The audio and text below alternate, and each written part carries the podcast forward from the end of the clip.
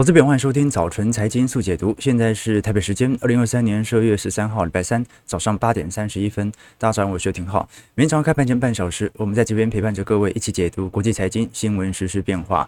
那我们看到昨天美国在十一月份的 CPI 数据出炉了，这一次市场的反应非常之热烈啊！美国股市四大指数昨天再创今年以来的新高，甚至待会我们看一下道琼线图啊，基本上要挑战历史新高了。反而我们看到昨天在个股轮动层面啊，石油的暴跌拖累了能源股持续的走低，道琼昨天是收涨了一百七十点，这个是史上第三高的收盘价，真的就是对于历史高点咫尺之遥。标普收涨零零点五 percent，这个是二二年元月份以来的最佳表现。纳指部分收红零点七 percent，也是二零二二年三月份以来的最高。大家还记得二零二二年三月份是什么日子吗？就是当时升息的日子，目前的跌幅已经完全收复了。三大指数已经连续第三个交易日啊，收于五十二周的新高。我们具体观察，在昨天十年期公债殖利率的变动情况哦，虽然波动不大，但是始终让十年期公债殖利率保持在四点二 percent 左右。那我们真正要观察的方向啊，因为昨天美国财政部也召开了记者会，耶伦记者是表示说，你看随着通膨的下行哦，基本上美国的经济正在往抑制通膨。可控的方向来发展哦，不会出现严重的经济放缓。他非常乐观的看待明年的经济实现软着陆的预期。不过呢，他说实施软着陆也不代表联总会在明年完全没有降息的可能性啦。正常来讲，有一点预防性降息的空间是有可能达成的。为什么？因为降息的目的很有可能不是因为景气多差，或者说金融系统性风暴发生，很有可能只是因为。过去升太多了嘛，现在既然通膨没了，那就降一点喽，降一点喽，让市场喘口气也是不错的哦。那我们看到，其实整个十二月份的历史惯性季度哦，蛮符合过往的表现哦。我们把罗素两千跟标普五百指数在一九八零年代以来的资产绩效来进行对照哦，十二月份往往是相对比较亮丽的。但我们也很清楚哦，市场总在等待一轮新的轮动的空间。从标普五百指数跟标普五百等权指数的本益比啊，仍然有相当大的落差，标普百指数目前本益比大概在十八点七倍啊，大概跟过往五年到十年的平均值其实差不多。也就是说，如果我们单纯从股价跟获利值的比值来做观察，现在并不是极度昂贵的，至少现在股价相对于获利没有像二零二三年六月份那一波 AI 浪潮来的这么离谱，十九点六倍嘛。那同样的，标普五百等权指数哦，要基本上已经好几个月都大概。十五倍左右了，也就是说，呃，标普五百等权指数它是把每一只股票都设定为五百分之一。换句话说，现在的估值顶多也就集中那在七只科技权值股身上啊。你往七只科技权值股外面去找啊，你一样可以找到本一比相对比较疲惫或者比较偏低的这些股票。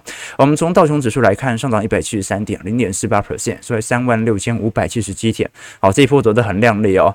碰一下就创历史新高了，标普上涨二十一点零点四六 percent，收在四千六百四十三点。今年以来新高，纳指的部分上涨一百点，零点七 percent，收在一万四千五百三十三点。费半昨天波动也是相对最大的，上涨两二十七点，零点七一 percent，收在三千九百三十点。昨天超微又上涨了二点三八 percent，博通上涨四点一八 percent 啊，那似乎好像有一种半导体热潮完全回归的感觉。那究竟是如此吗？还是说目前市场上的乐观其实是因为通膨数据的下滑呢？是不是因为通膨下行了？PPI 领先下下弯了，甚至即将进入到 PPI 生产者物价的通缩，所以获利一下就打开了呢？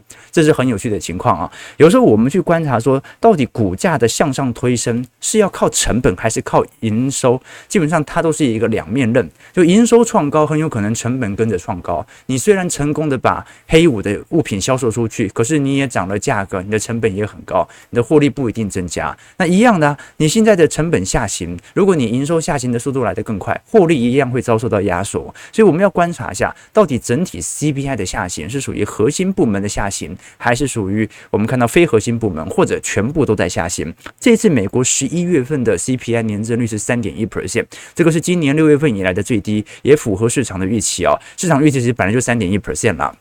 那另外一方面，我们看到。季调整后的 CPI 的月增率哦是零点一 percent 哦，这个就比市场预期的零 percent 来得高。好，这说明什么事情呢？今年十一月相对于去年一整年的通膨年增率，其实已经收敛很多了。可是如果我们观察月增率，今年十一月的物价还是比去年十一月来的贵啊，这个压力值其实就来的比较大了，值得投资朋友来做一些关注哦。那如果我们具体观察，在各大分项当中啊，显著将通膨数据啊。往下拉的，我们看到从十一月份的角度来看啊，主要集中在几个领域哦。首先，全面性叠加的是属于能源资产哦。我们看到不只是能源大宗资产，或者汽油价格，或者是燃油价格，全面都在走跌。这个整体而言，美国的能源大宗资产跌幅是五点八 percent 哦。如果是属于汽油资产的话，跌幅是六个 percent，燃油资产跌幅有二点七 percent。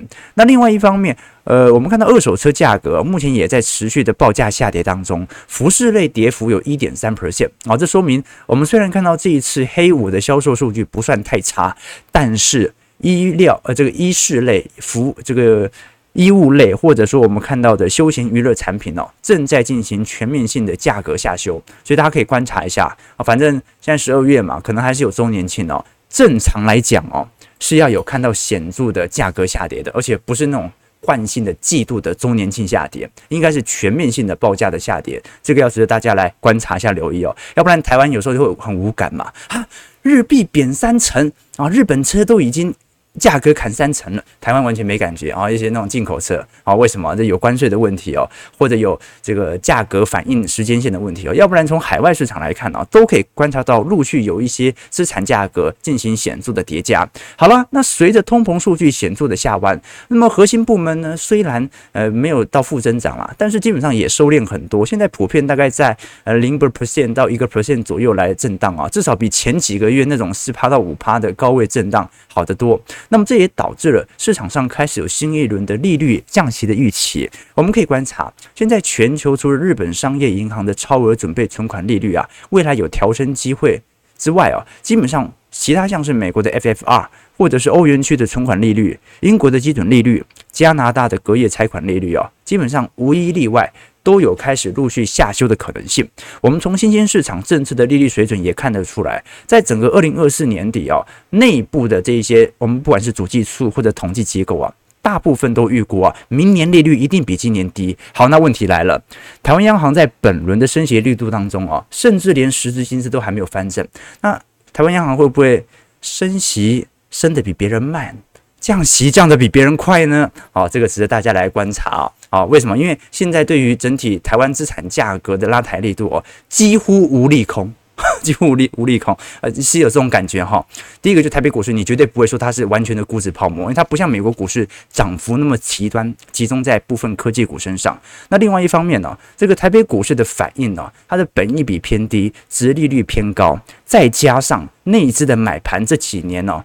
太稳定了，稳定到根本就不相，没有人相信这些纯股族有可能因为新的一波下杀而停损。为什么？因为从二零二零年以来，你以为二零二二年的熊市？市场上全部都在停损吗？没有，它是因为卖外资卖得凶。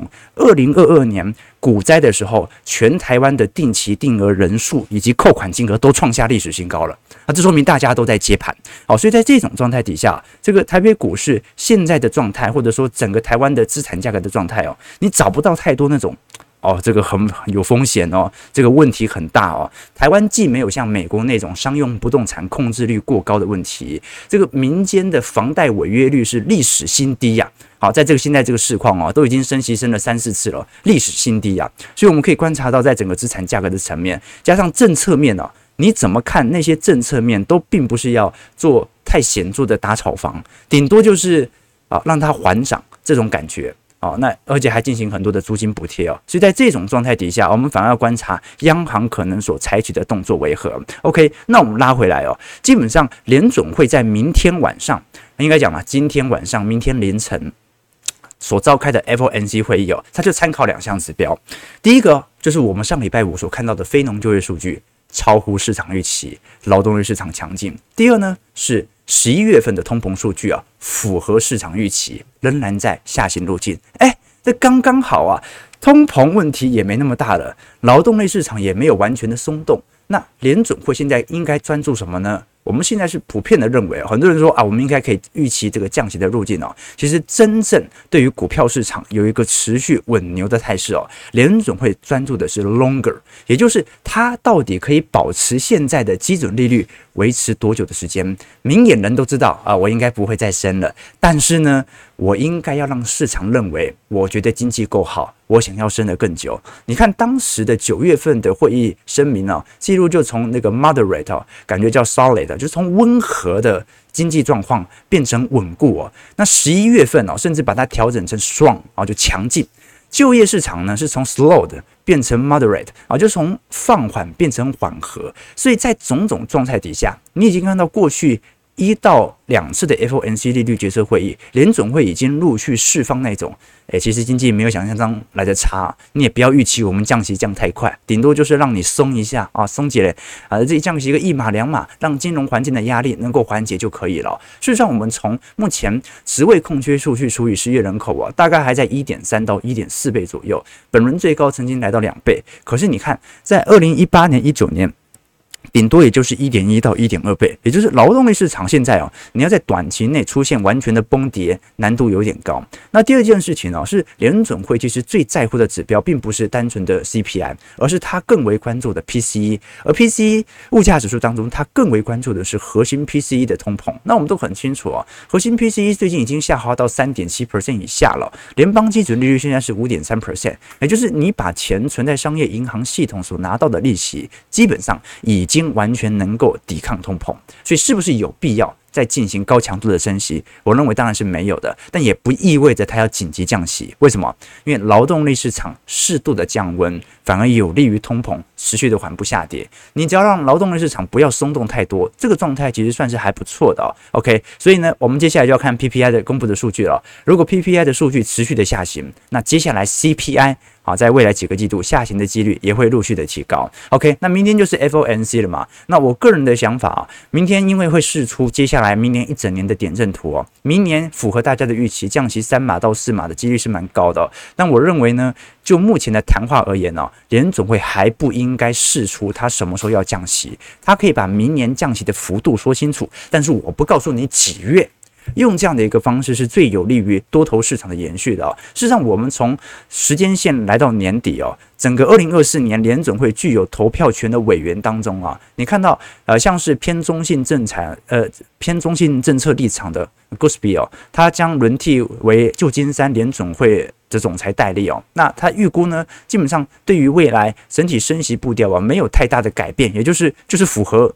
联总会在过去所释出的 Fed Watch 啊啊，就是明年就是降息一个三码到四码左右的区间哦。那基本上哦，除了鲍尔他作为主席哦，他必须要释放一些比较强硬的谈话啊，就不排除升息，未谈到降息问题以外啊，大多数我们看到很多的理事啊，都认为我们应该要达到通膨目标。但是呢，升息也接近尾声，大部分都是释放这样的一个讯号啊。OK，那这对于债券价格的拉抬效果，其实来的最为显著的哦。各位已经观察到了，近期其实资产价格当中，债券 ETF 的涨幅哦，已经开始连续几周都有陆续的攀升。我们从市场的总规模来做观察，你会发现，现在在整体资产价格当中哦，涨幅最多的、规模最大的、增幅最快的，大部分都是属于我们看到的海外型啊，或者说今年绩效来的最亮丽的。都是属于这些海外型的相关 ETF，像是 FANG 啦，呃，这个零零七五七啊，或者零零六七零 L，这个是富邦纳斯达克正二啊，今年涨幅也七成一。富邦台湾中小今年涨幅六成一，台新全球 AI 今年涨幅五成七，零零九一五凯基优息高股息今年涨幅五成六，元大全球 AI 涨幅五成六。所以首先啊，今年绩效最亮丽的都是属于这些 AI 相关题材，但是规模成长最大的。刚才我们要先了解哦，这个绩效最亮丽，它只是反映海外的指数。啊，ETF 没有那种买盘效果，它只买盘效果只会形成折溢价哦，就海外指数跟着涨。它就跟着追踪的指数一起向拉上去哦，但是我们真正要看的是市场上的买盘意愿强不强？要看什么呢？要看规模的增持速度哦。那各位可以观察到，目前增持速度最快的是零零六七九 B 元大美债二十年，我们可以观察到近世纪的殖利率是四点零三 percent。那有些投资朋友好奇一件事啊，诶，你说二十年应该你看现在连十年的十年期公债折利率都已经来到四点二了，那它怎么可能才四趴？我们要了解哦，因为美债 ETF，它是由不同天期、长天期的债券。不断的进行轮替和补充，所以它很有可能还持有很多以前发行三趴四趴殖利率的美债啊。那只是说它现在会买更多，我们看到呃可能接近五趴甚至六趴的二十年期的美债，所以它殖利率哦，它会反应的比较慢一点点，这是第一件事情哦。那你也可以观察到啊，今年现在规模大幅增长的几乎清一色。全都是债券型 ETF，像是零零七七二 B 中信高评级公司债，规模有一千两百六十三亿哦；零零七五一 B 元大 Triple A 到 A 的公司债，这个整体规模有一千两百二十一亿哦。其实它像是元大投资等级债啦、景裕投资金融债啦、国泰 A 级公司债啊，基本上我们可以观察到有趣的现象就是。很多人说今年债券很惨，可是今年台湾的债券 ETF 几乎都已经回到正报酬了。少数两项下跌的是属于长天期的美国公债，元大美债二十年今年跌幅是五点六 percent，国泰二十年美债今年跌幅是六点二 percent。但是其他的我们看到的短天期的债券或者一些投资等级债、金融债的部分，已经全数回到正报酬了。那目前对于联准会到底会不会由于降息而使得债券资产价格有所拉抬哦？它大概有两种说法了。第一种说法就是，呃，就符合现在 FedWatch 的预估嘛，明年三月份差不多就可以降息了。那第二种说法是明年二季度再开始降息哦。那其实也就差一个季度。那到底有什么具体的区别呢？从资本热钱短期的角度来看哦，大多数人是希望越快降息越好，越降息资金越容易从货币型基金市场流出，这个时候重新把股市或资本市场向上进行拉抬。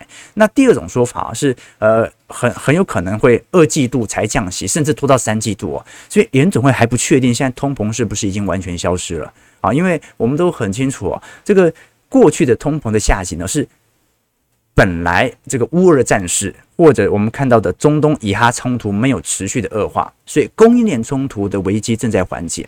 那第二件事情是今年景气是真的不好啊，今年景气是的确在一个下行轨道啊，所以它是两个那种利空的冲击使得通膨的下行。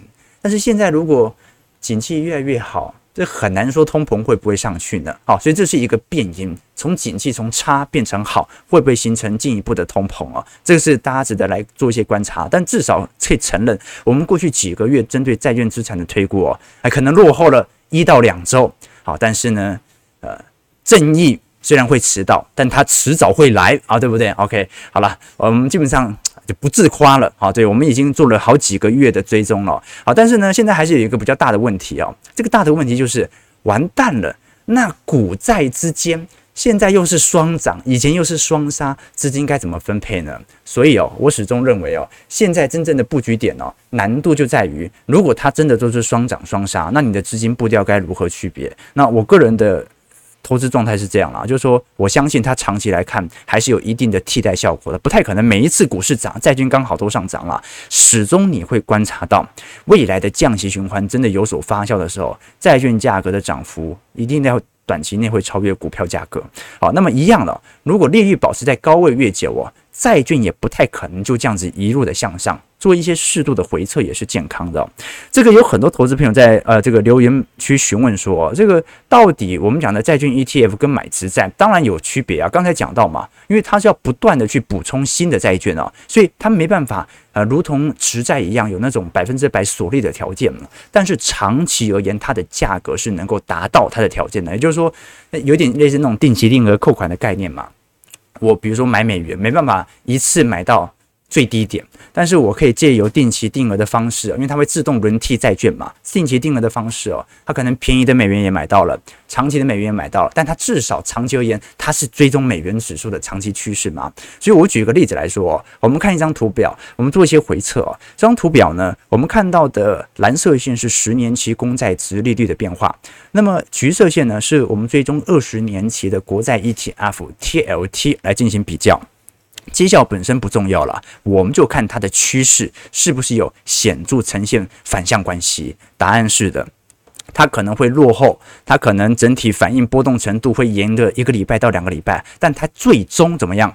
它会反映公债殖利率上下的波动变化。所以有一天公债殖利率啊进入到显著的下行段，它可能落后一个月，落后两个月，但长期而言它会符合这样的趋势。所以呢，如果你是要债买债券做短期哦，那当然就不适合啊，甚至连 ETF 都不适合你来做购买啊。但是呢，如果你是进行长天期的配置啊，我认为这样的一个时间点是适当的哦。那当然呢，呃，聊天室里面有人提到说，财政部压力现在很大，是蛮大的，因为它发行的债券哦，都是四个 percent、五个 percent 哦。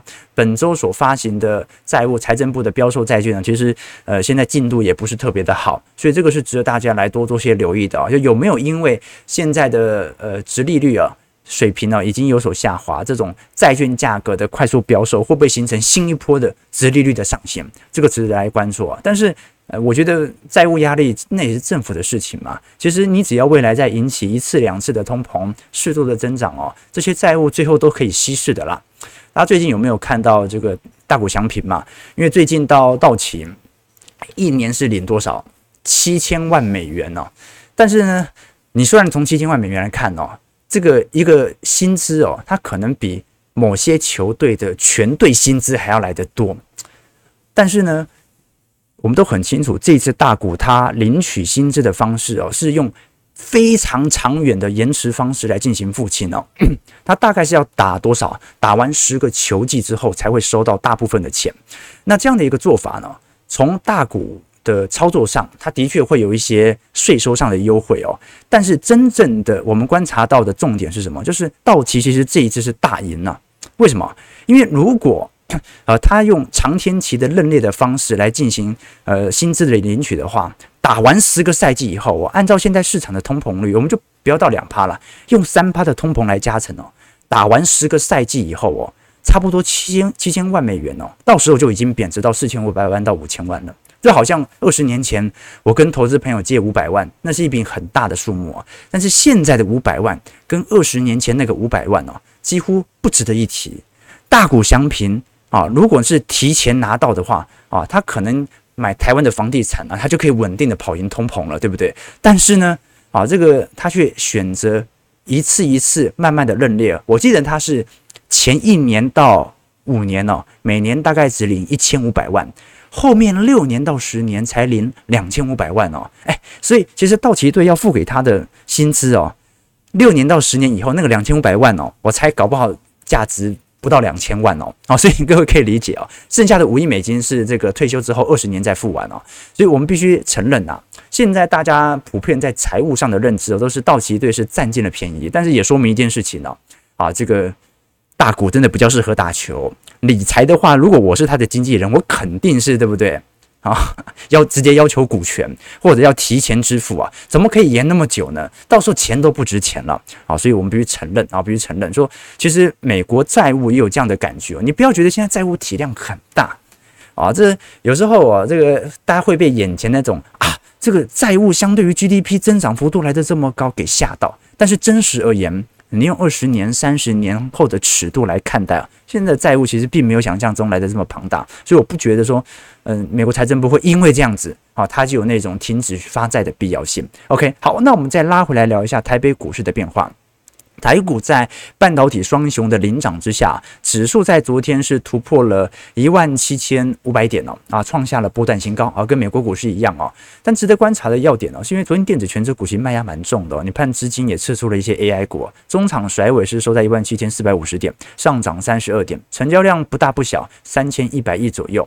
那我们从台湾目前库存去化的进度来看哦，不算太好。但是最差时机已过。我们过去跟投资朋友提过，从整个台湾的景气灯号来看哦，已经有陆续缓步推升。只不过呢，这个缓步推升哦，目前也不过就到蓝黄灯而已。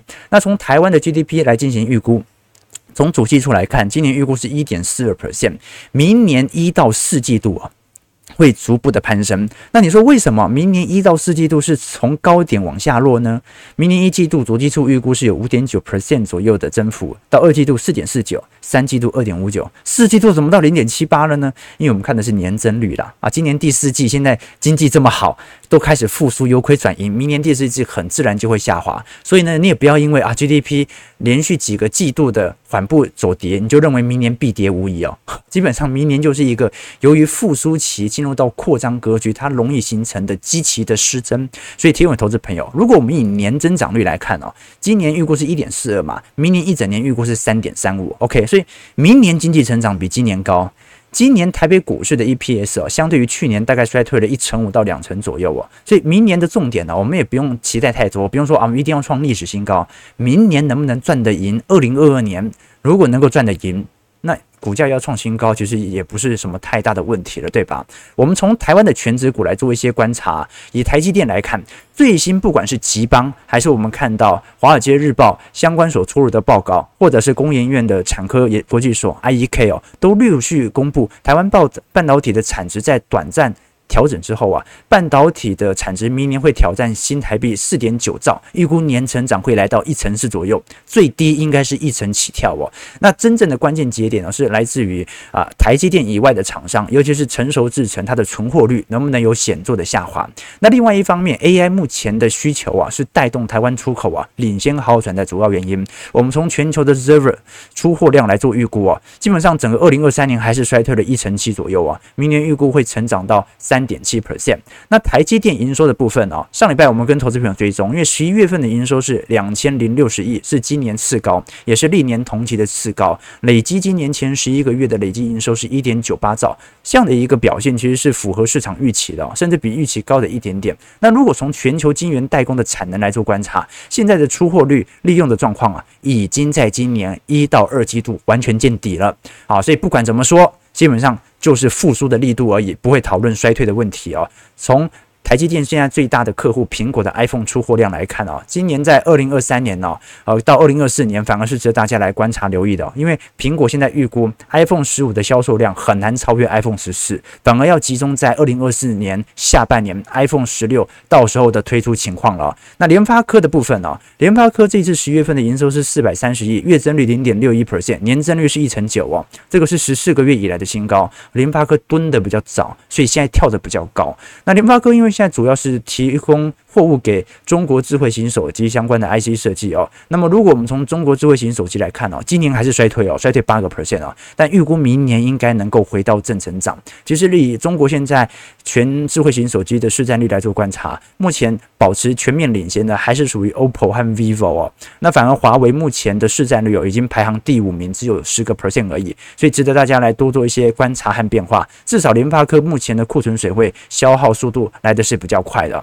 所以呢，基本基本上我们可以观察到，台湾的全职股到目前为止哦，保持的表现都还不错，开始有陆续复苏。不过，我们也过去跟投资朋友提到哦，你看，呃，我们就以两档 ETF 来做比较好了，一个是八七八啊，就国泰永续高股息，一档是零零九二二国泰台湾领袖五十哦，就一直就类全职股。啊，九二二一直就是类高股息，今年的资产轮动是非常特别的哦。你像是八七八的部分哦，因为它持有非常多的，我们看到一些呃伺服器相关个股啊，那这些常年又是属于稳定殖利率的配发表现。